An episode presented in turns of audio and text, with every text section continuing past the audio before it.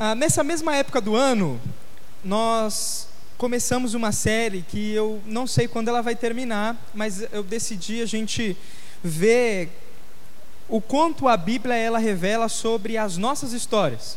Nessa mesma época do ano, nós começamos uma série mostrando Gênesis 1, 2 e 3, que intitulada Nossa História, em que toda boa história, não só da nossa vida, mas das histórias que as pessoas contam, elas precisam ter um começo, um problema e uma solução. Essa é a forma comum que as histórias são apresentadas nos dias de hoje. Toda história tem um começo, um problema e uma solução. E eu, ah, no ano passado, eu fui muito impactado com uma história. Um outro filme que eu assisti, é, não foi o Toy Story dessa vez, né? Eu assisti também o Toy Story, mas aí eu, eu descobri que os quatro Toy Stories são iguais. É a mesma história, você já percebeu? Começa o filme, tem o começo, aí qual que é o problema? Ou o Woody ou o Buzz some. Não é assim? E aí o filme todo eles tentam se achar. Aí no final a solução os dois se acham. Os quatro a mesma coisinha. Sempre um se perde e aí chega no final e se acha. Aí eu fiquei, pô, os caras têm que inventar uma coisa nova agora, né? Mas não foi essa história que me impactou. A história que me impactou foi a história do Coringa. Eu não sei se você já assistiu.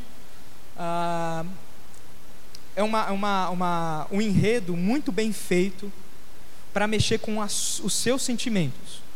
E aquele filme ele começa mostrando a história de um homem magrelo, raquítico, chamado Arthur. E esse homem, eu vou dar spoiler, porque se você está afim de assistir, eu quero que você pense antes de assistir. Não, tô, não tenho condições nenhuma de proibir ninguém de nada, né? Mas eu quero que você pense um pouco antes de assistir, para que você vá preparado para o cinema. Não levem adolescentes. É, eu acho que esse filme é classificação de 18 anos. Se não for, não levem adolescentes ah, conta a história para o seu filho, ou deixa que eu conto. Mas a história começa com a história de um homem fraco, Arthur, que é um palhaço de rua, e o problema que ele tem é que ele é uma pessoa marginalizada. E não só marginalizada, ele tem problemas psíquicos. E ele é uma pessoa extremamente depressiva. Ele fala assim: que a minha vida ela valha alguma, alguns centavos. Esse é o lema do, do, de Arthur. Que a história da minha vida algum dia vale alguns centavos. É um negócio extremamente depressivo. E nesse meio tempo, ele é abusado por várias pessoas. Ele é roubado, as pessoas batem nele, as pessoas insultam ele, ele é mandado embora. E um dia, dentro do metrô, ele vai, é, é ele vai tentar defender uma moça. E aí, as pessoas que estão abusando, é, enchendo o saco da moça lá, vai e tenta bater nele, só que nesse dia ele estava com uma arma. E aí ele mata pela primeira vez. E aí esse filme vai sendo construído a história de um homem que ele vai decaindo na sua moralidade. Ele descobre vários problemas, ele chega a matar a própria mãe. Ah, e a última cena, as últimas cenas do filme são ele indo num programa de televisão e matando o, o, o apresentador de televisão. Só que sabe qual que é a solução proposta pelo filme? A solução para a depressão é dar vazão à sua loucura. Dê vazão à sua loucura. E o filme termina com ele sendo exaltado como um grande líder. Um homem que começa a matar pessoas por prazer. a solução dele não é uma história, um, um final feliz. Mas nós não estamos aqui para compartilhar histórias com finais tristes. Até porque a nossa história ela foi mudada não para ter um final triste, e nem para que a solução da sua vida seja a evasão à sua loucura. Mas a nossa história ela foi construída para ser uma história feliz. Nós como igreja, nós temos um fato que mudou a nossa história. A solução da nossa vida, que transformou a nossa história em uma história com um final feliz. Mesmo que o trajeto até o final seja doloroso, o final será feliz. E hoje eu quero ver isso. Eu quero ver essa nossa história não a partir de Gênesis, mas agora a partir do Êxodo. E eu quero olhar com os irmãos as orações de Moisés em Êxodo 32 e 34. Esse vai ser o tema das nossas mensagens. Não abra em Êxodo ainda, esse 32. Na realidade, eu quero que você abra em Êxodo 24 Antes da gente chegar em 32, a gente precisa entender o que passou nos, nos capítulos anteriores, né? Eu estou dando um baita de um pulo. Eu estou deixando para trás 31 capítulos. Então eu não posso chegar lá te contar a história do final. Eu tenho que começar a explicar a história certinha, né? Então hoje pela manhã vai ser a primeira parte da mensagem e à noite vai ser a segunda parte da mensagem. A primeira a gente vai entender por que Moisés precisou orar. O que estava acontecendo ali? O que, que Deus queria? E a segunda parte, nós vamos entrar mesmo na oração de Moisés e receber coisas preciosas de Deus sobre a pessoa do nosso Senhor Jesus Cristo e não só isso, sobre o nosso papel como sacerdotes do Rei. Interessante. Antes da gente ler a Bíblia, eu quero orar mais uma vez, pedir para que Deus abra a nossa mente. Senhor, nós cremos que o Senhor é um Deus poderoso e que o Senhor é um Deus que fala conosco. Por isso, nesse momento, Senhor, eu te peço, por favor, que o Senhor, com a tua graça, fale aos nossos corações, abra a nossa mente para compreender a tua palavra e o nosso coração para ser transformado por ela. Senhor, nos ajuda a contemplar as maravilhas da tua lei, para que a nossa vida seja irrepreensível e espelhe, espalhe a glória do Senhor Jesus aquele que mudou a nossa história. Em nome de Jesus, amém. Vamos ler esse texto aqui? Êxodo 24, do 1 até o 11. Olha só o que está escrito aí. Então o Senhor disse a Moisés: Suba ao monte para encontrar-se comigo. Traga Arão, Nadab, Abiú e setenta líderes de Israel. Todos devem adorar de longe. Somente Moisés está a aproximar, está autorizado a se aproximar do Senhor. Os outros não devem chegar perto. Ninguém mais pode, ninguém mais do povo tem permissão de subir ao monte com ele. Moisés desceu e transmitiu ao povo todas as instruções e ordens do Senhor, e todo o povo respondeu em uma só voz: Faremos tudo o que o Senhor ordenou. Moisés anotou com exatidão todas as instruções do Senhor. Logo cedo, na manhã seguinte, levantou-se e construiu um altar ao pé do monte.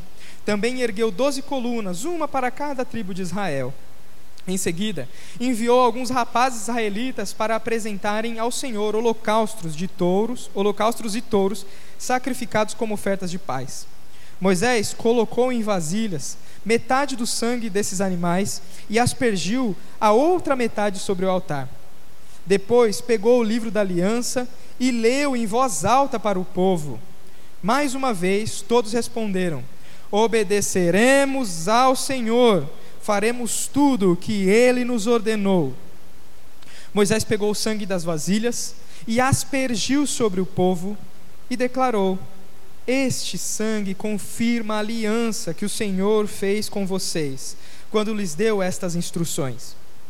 Depois, Moisés, Arão, Nadab e Abiú e os setenta líderes de Israel subiram o monte, onde viram o Deus de Israel, e sob os pés dele havia uma superfície azulada, como uma safira clara como o sol, o céu.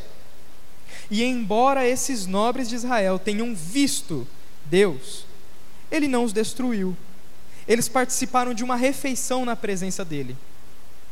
Esse é o trecho que a gente vai ler. Eu vou ler o 12 só para a gente ver o que acontece depois. Então o Senhor disse a Moisés: Suba ao monte para encontrar-se comigo, fique lá, e eu lhe darei as tábuas de pedra, as quais gravei a lei e os mandamentos para ensinar o povo. Moisés e seu auxiliar Josué partiram e subiram ao monte de Deus. Esse aqui é um momento único na história de Israel. Conseguiu captar o, o, o, a importância desse momento? Deus ele dá a lei para o povo. A partir de Êxodo 20, Deus começa a dar a lei. Deus dá os dez mandamentos, dá um tre uns trechos da lei, o que pode e o que não pode fazer. E agora, no capítulo 24, essa lei vai ser confirmada. E sabe como é que ela vai ser confirmada? Com um sacrifício e com uma refeição.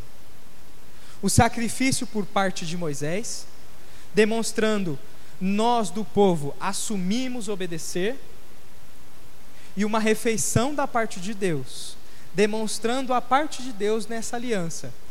Eu serei fiel e eu estarei com vocês. Antes da gente entender melhor esse, esse trecho, eu quero te falar uns negócios sobre o livro de Êxodo. Quero fazer uma enquete aqui rápida. Qual que é a mensagem principal do livro de Êxodo? Pode responder. Qual que é a mensagem principal do livro de Êxodo? Oi? A libertação do povo de Israel? Quem concorda que a mensagem principal do livro de Êxodo é a libertação do povo de Israel do cativeiro do Egito? Levanta a mão. Nem a senhora concorda? Levanta a mão. Quem concorda que é, pode levantar a mão. Faz meia bandeira não. Então a gente tem grande parte do pessoal está falando que é outra mensagem principal. Qual é essa outra mensagem principal então? Oi? Os mandamentos? Será que são os mandamentos? Quem acha que são os mandamentos, levanta a mão. Legal, tem, tem mais gente que acha outra coisa. O que, que é essa outra coisa? A saída do povo é a, parte do êxodo, né? A saída do povo do Egito. Então, entra junto com a tia. É um negócio interessante. O nome Êxodo, ele pode ser enganador. Porque êxodo, tem a, a, êxodo significa saída, né? Se você é da minha época e você fez a escola e aí você teve aquele estudos sociais. Quem teve estudos sociais aqui? Levanta a mão. Estudos sociais, é, a cartilha. E aí nessa cartilha falava do êxodo rural. O que, que significa isso? A saída do pessoal do, do, da parte rural vindo para a cidade. O nome êxodo ele engana. Ele acha, ele mostra para a gente que o livro ele está interessado na saída do povo do Egito. Quantos capítulos tem êxodo? 40. Dos 40 capítulos de Êxodo, quantos falam da saída do povo do Egito? Três. 13, 14, 15.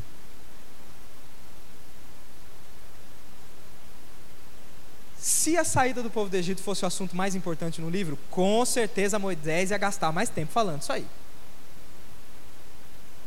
A saída mesmo, o povo sendo liberto do Egito, é só 13, 14 e 15.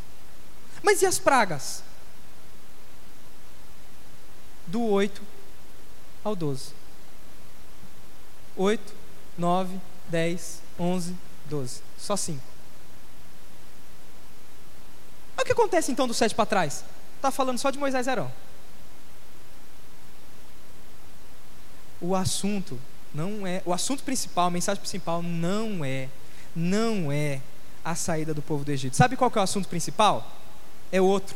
A saída do Egito do povo, ela contribuía para um propósito maior. Ó, dá uma olhada só. Olha só o que Deus fala no chamado de Moisés. Você dirá ao faraó: Assim diz o Senhor: Israel é o meu filho mais velho. Ordenei que você deixasse o meu filho sair. Falando do Êxodo. Sair para quê? Para me adorar. Mais uma vez que você se recusou, matarei o seu filho mais velho. Falando das pragas, falando do êxodo e das pragas. Por que, que tem o êxodo e tem as pragas? Para que o povo fosse capaz de adorar ao Senhor.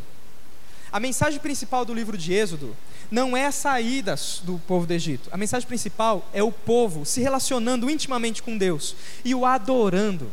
Essa é a mensagem principal. Vamos ver aqui, olha só que interessante. Do 1 ao 15, Deus liberta o povo. Do 15 para frente, o povo já está liberto, está no deserto. Do 15 até o 40, 38, é Deus ensinando o povo a adorar e fazendo uma aliança com Ele para se relacionar de maneira íntima com Ele. E aí a gente vê o tabernáculo. Quantos capítulos são dedicados para o tabernáculo? Do 24 ao 31, do 35 ao 48. Olha o tamanho dos capítulos dedicados ao tabernáculo. Mostrando que a mensagem principal de Êxodo é: Deus, Ele habita no meio do seu povo. Ele quer ser obedecido e Ele quer ser adorado de maneira correta. Essa é a mensagem principal. Deus ele quer habitar no meio do seu povo e por isso ele faz essa aliança. Esse daqui é o maior momento de intimidade que o povo de Deus já teve. Êxodo 24, que a gente leu. Em toda a história de Israel. Moisés e Arão, representando os libertadores. Nadab e Abiú. E vou te falar que Nadab e Abiú não era fogo que se cheirava não, viu? Nadab e Abiú, representando o sacerdócio, os levitas. E 70 líderes de Israel, representando a, a nação toda. Por que 70? No começo do livro de Êxodo, o, o Moisés escreve e fala assim: que saíram de, de Jerusalém, saíram da, de Canaã e foram para o Egito, Israel com seus filhos, os doze tribos de Israel e os descendentes, 70 pessoas. Eram 70 os descendentes de Israel que chegaram no Egito. Você lê o comecinho de Êxodo, os primeiros versículos de Êxodo 1, está escrito isso daí. E aí Deus pega 70 líderes para representar um para cada descendente que saiu, que chegou no Egito. Esse é o momento mais íntimo. Tem um negócio interessante aqui. Eles viram o Deus de Israel. O que, que eles viram do Deus de Israel? Eu não sei. A única parte que eles viram que conta aqui são os pés. Mas eles viram o Deus de Israel. E o texto ainda faz questão de acrescentar no versículo 11: e embora esses nobres tenham visto Deus, Deus não os destruiu. É um momento de intimidade único. Único. E esse momento confirma uma aliança que Deus estava fazendo, de habitar no meio do seu povo, de, de, de viver junto com o povo, de ter intimidade com esse povo. E, de, e essa aliança, ela dependia da obediência e da adoração. E era obediência, e não era qualquer obediência, era obediência certinha. Vamos imaginar comigo aqui, você é um israelita daquela época. Se imagina comigo. Você era escravo do Egito, escravo no Egito. Apareceu um cara chamado tal de Moisés e um irmão dele chamado Arão. Os caras apareceram do nada, se levantaram e começaram a confrontar o líder da nação a qual você é escravo. Começaram a confrontar o dono do país, não era o presidente do país, porque Faraó era o dono do país, o imperador do país tipo Coreia do, do Norte, começou a, a, a, a confrontar isso daí. Quando eles começaram a confrontar, a escravidão piorou, ficou mais duro. Só que esses homens garantiram: o Deus, o nosso Deus, o único Deus verdadeiro, vai nos tirar daqui. Deus manda dez pragas fantásticas. A última é a morte dos filhos mais velhos. Deus livra o seu povo todos aqueles que eram marcados com o sinal do, do sangue. E aí o pessoal do Egito fala assim: ó, vai embora, vai embora. E eles não só falam vai embora, falam assim: ó, leva tudo que a gente tem. Começa a dar animal, começa a dar ouro, começa a dar os negócios. Amanda e eu, lendo ontem, ah, o tabernáculo para ser construído foram mais de é, uma tonelada de ouro, mais de cinco toneladas de prata. Olha, tem coisa pra caramba. O pessoal do Egito, vai, leve embora, vai embora, vai embora, leve embora. E aí o pessoal sai feliz, alegre, sendo levado. E aí quando chega num lugar, vê um mar, o um mar vermelho, o mar dos juncos, de frente, o povo tem que passar. Em vez dele pegar o caminho mais fácil, eles pegaram o caminho pelo deserto e deu de frente com o mar. Quando olha para trás, o pessoal do faraó está vindo. E aí Moisés chega e fala: Deus, e agora? E o povo fica aflito, e o povo, você, parte do povo, fala assim: Moisés, você está ficando maluco? Você me tirou de lá para trazer para eu morrer aqui no deserto? Moisés vira para Deus, Deus vira e fala assim: Ei, ei, por que você está orando? Diga ao povo que marche, estenda a tua vara. Quando Moisés estende a vara, o mar abre a, é, abre de uma maneira tão especial que a terra fica seca. Eles passam com pés secos, não barrento, o pé seco, e dos dois lados paredes de água. Passa. Quando eles terminam de passar, eles olham, o faraó está pegando a mesma estrada deles, andando no sequinho também. Deus vira para Moisés: estende a vara de novo Deus, Moisés estende a vara e o mar destrói o faraó e todo o seu exército. Aí chega no deserto, começa a andar. Ah, Moisés, a gente está com sede. Essa água aqui é amarga. Moisés pede ao Senhor, o Senhor fala: joga, pega um tal tipo de pedaço de madeira, joga na água. Moisés pega o raio do tal de, tipo de madeira e joga na água, a água fica boa para beber. Mas não constante, você vira e fala assim: Ah, tô com fome, tô com fome. Você me tirou de lá para passar fome aqui. Moisés vira para Deus de novo: Deus, o povo está com fome. Deus vira e fala assim: Não, eu vou alimentar o meu povo. Vai cair comida do céu. E vai surgir carne.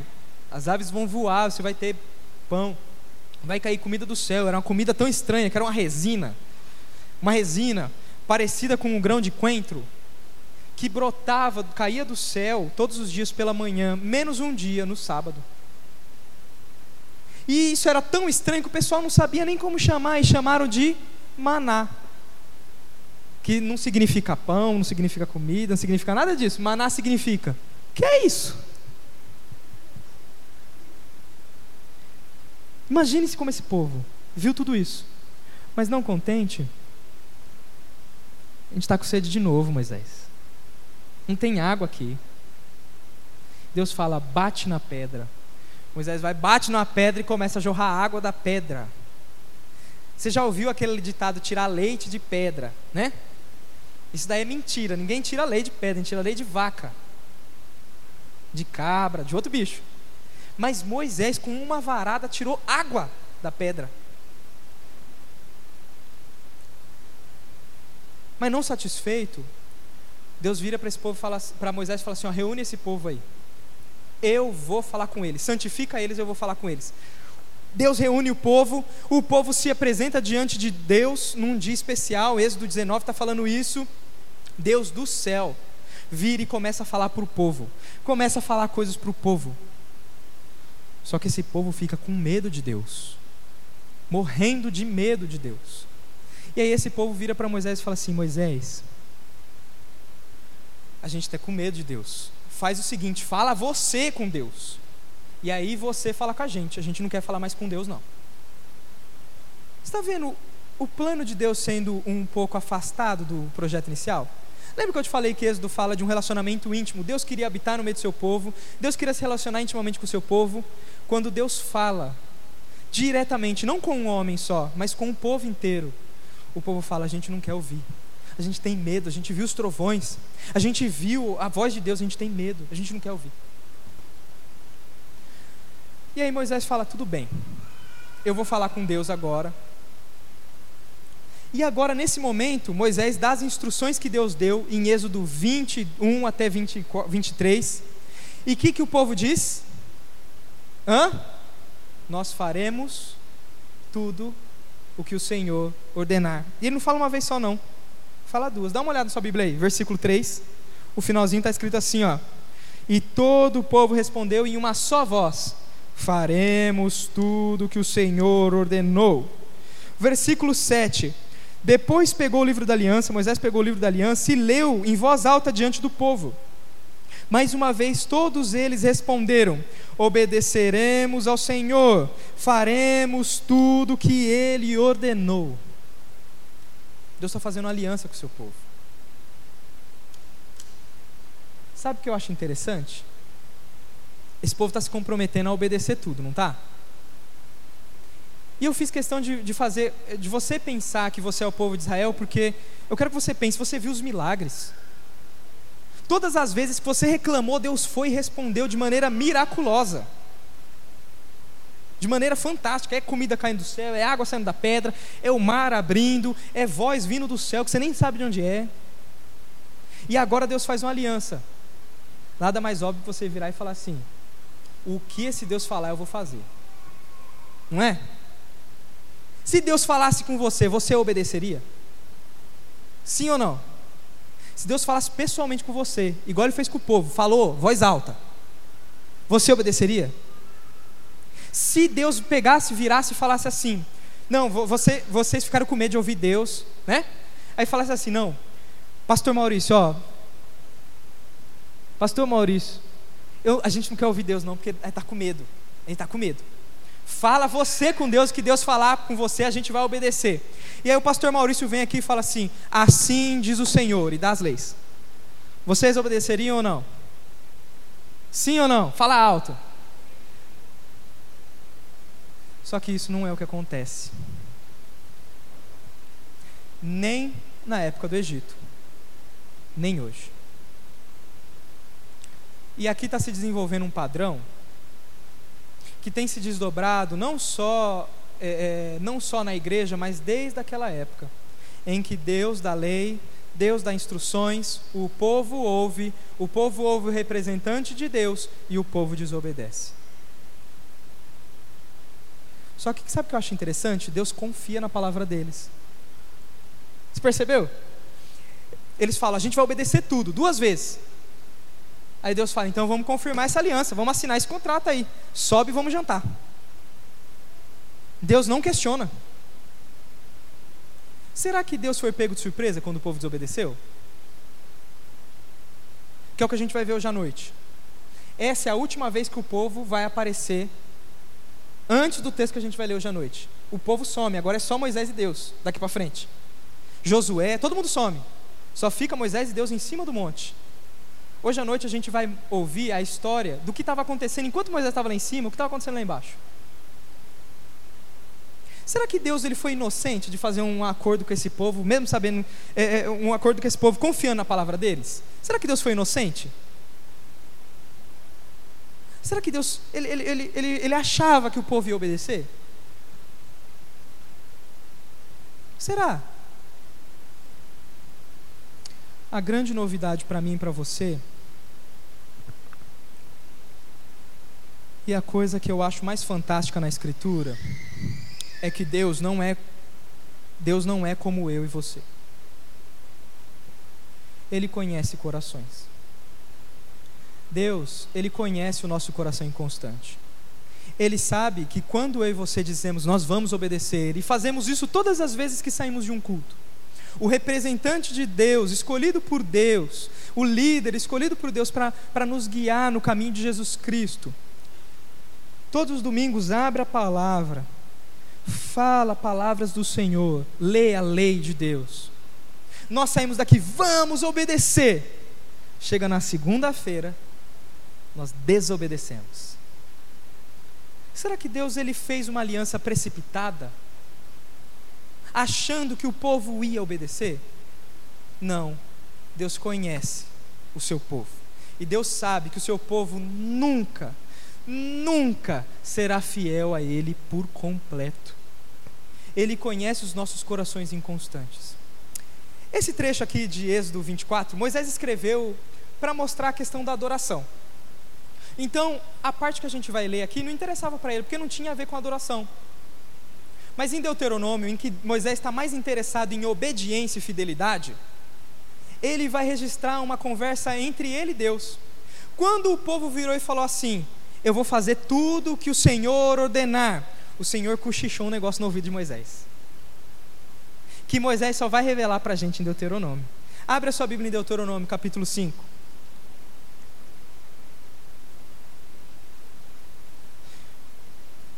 É a mesma história, é o mesmo evento, a questão do jantar, a questão da aliança, o povo, Deus confirmando a aliança com o jantar. Só que aqui Deus ele vai, é, é, ele vai é, Moisés ele vai mostrar uma outra parte da história que ele não contou, que foi Deus falando ao ouvido dele, só falou com ele, não falou com o povo isso. Mas agora a gente mostra para a gente que Deus não foi pego de surpresa. Êxodo, Deuteronômio 5, a partir do versículo 22 diz assim: O Senhor dirigiu essas palavras a toda a comunidade de Israel reunida ao pé do monte. Falou em alta voz no meio do fogo, cercado de nuvens e de densa escuridão. Foi tudo isso que ele disse naquela ocasião. Escreveu suas palavras em duas tábuas de pedra e as entregou a mim. Quando vocês ouviram a voz que vinha no meio da escuridão, quando, eh, enquanto o monte ardia em chamas, todos os líderes e autoridades de suas tribos se aproximaram de mim e disseram: O Senhor, o nosso Deus, nos mostrou a sua glória e grandeza, e ouvimos a sua voz no meio do fogo. Hoje vimos que Deus fala com os seres humanos e, no entanto, ainda estamos vivos.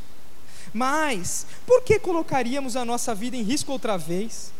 Se o Senhor, nosso Deus, falar conosco de novo, sem dúvida morreremos e seremos devorados por fogo temível. Essa é a parte que eu te falei desde o 19. Deus falou, o povo falou: Ó, oh, vai falar você com você. 26. Pode alguém ouvir a voz de Deus, o Deus vivo, falando no meio do fogo, como vocês ouviram, como nós ouvimos, e sobreviver? E olha só o que, que dá, dá uma olhada na tela, os próximos versos estão ali, vamos ler numa versão só. Olha só o que o povo vai dizer para Moisés: aproxime-se você, Moisés, e ouça o que o, e ouça o que diz o Senhor, o nosso Deus. Depois volte e diga-nos tudo o que o Senhor, o nosso Deus, lhes disser. Isso aconteceu em Êxodo 19. E agora, Deus fazendo aliança, o povo vai falar outra coisa. E Moisés está juntando os dois eventos, né? Nós ouviremos e obedeceremos. Nós ouviremos e obedeceremos. O texto que a gente leu, Êxodo 24. Olha só o que Moisés vai dizer. O Senhor ouviu o pedido que vocês fizeram e disse: Ouvi o que os israelitas me disseram e eles estão certos.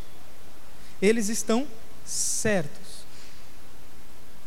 Como seria bom se o coração deles fosse sempre assim? Se estivessem dispostos a temer e a obedecer a todos os meus mandamentos, tudo iria bem com eles e seus descendentes para sempre. Quando o povo diz a Moisés: Nós faremos tudo o que o Senhor disser. Deus, no ouvido de Moisés, diz: É verdade o que esse povo está dizendo. E aí o Senhor fala uma frase carregada de sentimento. O nosso Deus não é um Deus é, é, apático. Por ser uma pessoa, por ser pessoal, o nosso Deus, ele tem sentimentos. E o nosso Deus agora demonstra o seu sentimento. E ele diz assim: Quem dera, quem dera esse povo tivesse o coração sempre assim. Como seria bom. O Senhor está olhando e ele está mostrando para Moisés: Ó oh, Moisés, o povo está falando que vai me obedecer, o discurso está certo, mas ele não vai durar muito tempo. E não durou. 40 dias depois, que aqueles 70 homens, Arão, Nadab e Abiú, comeram e viram o Senhor. 40 dias depois, num dia de manhã, eles estavam adorando um bezerro feito de ouro. 40 dias depois. Quem dera, quem dera o coração deles fosse sempre fiel. O Senhor, Ele conhece o seu coração inconstante, porque Ele conhece o coração inconstante do seu povo. Hoje à noite a gente vai ver o dia que o povo peca. O dia em que o povo recebe a lei e quebra o primeiro e o segundo mandamento, no mesmo dia. Ele recebe a lei e quebra o primeiro e o segundo mandamento, no mesmo dia. E aí, a partir dali, Moisés vai ter uma situação muito difícil para restaurar o relacionamento entre Deus e esse povo com um coração inconstante. Moisés vai se colocar à frente do povo e vai assumir um papel que aponta para alguém maior. Mas nesse momento, Moisés ele tá, já está assumindo um papel, um papel de falar com Deus, um papel de intercessor, um papel de sacerdote que aponta para algo maior. E eu quero encerrar a mensagem te lembrando que Moisés, ele não é um fim em si mesmo. Moisés, ele é usado por Deus como um quadro. Um quadro ainda não perfeito, não claro. Ele faz parte de um quadro, ainda não perfeito, não claro. Mas um quadro que aponta para algo maior. Um quadro que aponta para Jesus. Moisés aponta para alguém maior e para alguém perfeito. Jesus. E em Jesus, você e eu, nós temos a provisão para uma nova aliança. Lembra, Moisés fez o sacrifício e disse: Esse é o sangue da aliança que eu faço com vocês. Aspergiu o sangue no povo. Em Jesus, nós temos o sangue dele aspergido em nós. o sangue dele aspergido em nós, confirmando uma nova aliança. E nós lembramos dessa aliança toda vez que a gente faz a ceia. Esse é o sangue da nova aliança. E em Jesus nós temos a provisão para o nosso coração inconstante. Eu quero encerrar hoje lendo com vocês Hebreus capítulo 9, em que vai mostrar o porquê que existia Moisés, o porquê que existia tabernáculo e o porquê existia todo aquele negócio. Tudo esse monte de capítulo que você fica e tem que ter argola, e tem que ter vara, tem que ser revestido de ouro, e tem que ser assim, tem que ser azul, tem que ser vermelho, tem que ser roxo, tem que ter 22,5 centímetros, 67,5 centímetros, 1,45 centímetros e por aí vai. Por quê? Olha só o que diz Hebreus capítulo 9, versículo 13 a 15.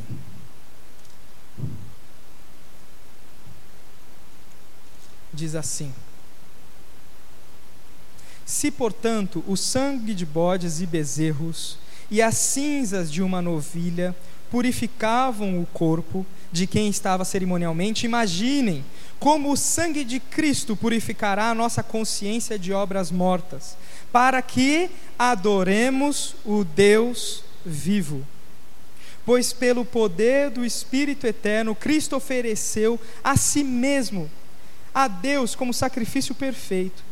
Por isso, ele é o mediador da nova aliança, para que todos os que são chamados recebam a herança eterna, como foi prometida. Porque Cristo morreu para libertá-los do castigo dos pecados que havia cometido. Versículo 20. Em seguida, Moisés disse: Este é o sangue que confirma a aliança que Deus fez com vocês. Aquele texto que a gente leu, Êxodo 24.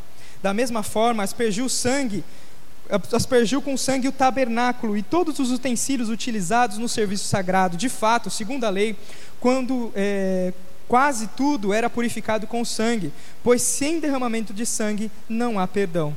Assim, as representações das coisas no céu tiveram que ser purificadas com sangue de animais, as verdadeiras coisas celestiais, porém, tiveram que ser purificadas com sacrifícios muito superiores. Pois Cristo não entrou num santuário feito por mãos humanas, meramente representado, é, meramente representação do santuário verdadeiro nos céus. Ele entrou no próprio céus, a fim de que agora se, a, a, possa ser apresentado diante de Deus em nosso favor. Jesus, em Jesus a gente tem a provisão. Eu quero encerrar esse culto fazendo uma oração, louvando a Deus por esse sacrifício. Hoje nós vamos ver que a obediência a Deus nós nunca, nós nunca cumprimos por nenhum segundo. A Bíblia nos diz que nós nascemos pecadores.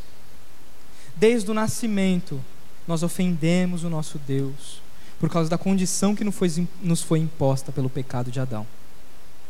E com o tempo, nós ofendemos a Ele com as nossas obediências.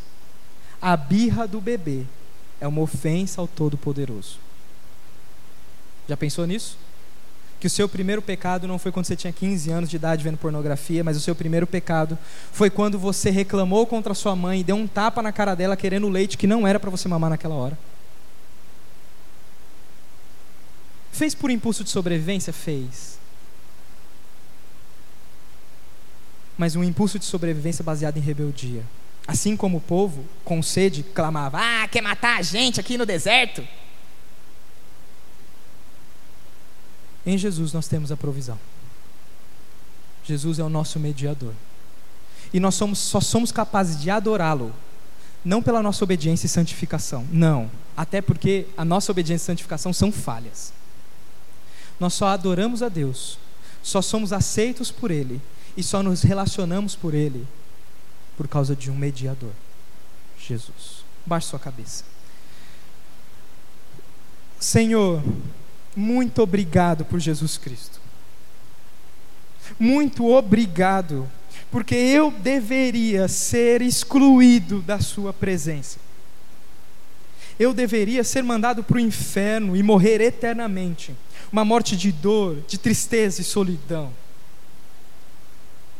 Mas por causa do meu mediador, ao qual Moisés apontava, ao qual Adão apontava, Abraão, Isaac, Jacó, os profetas apontavam.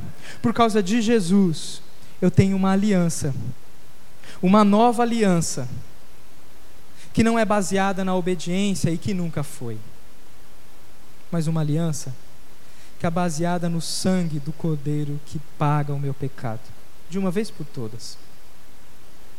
Senhor, muito obrigado, porque se eu tenho condições de vir aqui, junto com a tua igreja, e te adorar, e o Senhor ainda aceita o nosso louvor, que é falho, isso só é possível porque Jesus, o nosso mediador, foi aquele quem pagou o preço e quem resolveu as nossas contas diante do Senhor. Senhor, hoje à noite, nós vamos ver a pessoa de Jesus sendo ilustrada de maneira imperfeita pela pessoa de Moisés. E Senhor, nos ensina que o papel de salvar pessoas é só do nosso mediador Jesus Cristo. Mas nós temos, não um papel de mediador, mas nós temos um papel de sacerdote. Um papel em que o Senhor nos usa para mostrar as belezas do nosso mediador. E hoje eu te peço, Senhor, nos prepara para hoje à noite. Pai, nos dê um ótimo almoço com a nossa família. Nos ajuda a, a nos alimentar e preparar o nosso coração para ouvir a tua palavra mais uma vez mas, Senhor, o Senhor conhece o nosso coração, o Senhor sabe que amanhã nós vamos te ofender, contrariando aquilo que aprendemos hoje, e por isso nós te agradecemos, porque amanhã o Senhor continuará se relacionando conosco, não pela nossa obediência, mas por causa do nosso mediador. Muito obrigado. Senhor, eu te louvo. Muito obrigado. Em nome de Cristo. Amém.